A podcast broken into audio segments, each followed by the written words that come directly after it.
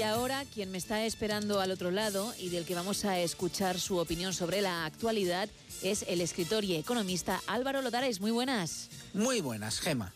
Como se dice en la famosa escena de Con faldas y a lo loco, nobody's perfect. Una de las personas que era, sobre todo por sus méritos profesionales, casi adorado por la afición española, Rafa Nadal, ha cometido un serio error haciéndose embajador del tenis en Arabia Saudí. Nadal va a publicitar a una asquerosa dictadura, con todas las letras. No es el primero, y supongo que desgraciadamente no será el último.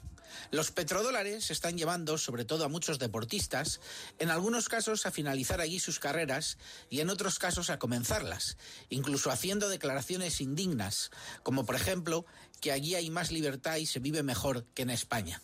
Nadal no ha dicho esto, pero sí ha dicho que cuando vas por allí ves crecimiento y progreso. No, Rafa, no. Cuando vas por allí, lo que ves es que, por ejemplo, las mujeres no pueden tener pareja ni casarse sin el permiso de un hombre. Tampoco pueden divorciarse sin el consentimiento de su marido. No pueden estudiar ciertas carreras sin permiso de un hombre, ni recibir ciertos tratamientos médicos, ni vivir solas sin ese permiso de un hombre. La homosexualidad allí puede acarrear pena de muerte. Desde el año 2019, el feminismo, el ateísmo y la homosexualidad son ideas extremistas. ¿De verdad piensa Rafa Nadal u otros que esto es crecimiento y progreso? Es evidente la razón por la cual Nadal ha hecho esto, el dinero. Pero ¿de verdad Rafa Nadal necesita más dinero para vivir a costa de perder valores y principios? ¿De verdad todo es el dinero?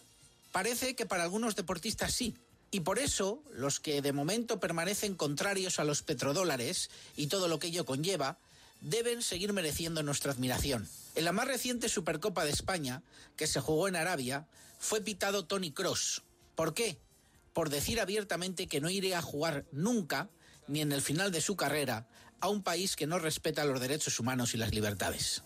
Agentes como Cross aún no le han flaqueado los principios y valores, y ojalá siga siendo así porque los principios, los valores y la defensa de principios fundamentales como la democracia, los derechos humanos y las libertades están muy por encima de los lamejeques. Hasta la próxima, Gema. Hasta la próxima, Álvaro. Gracias.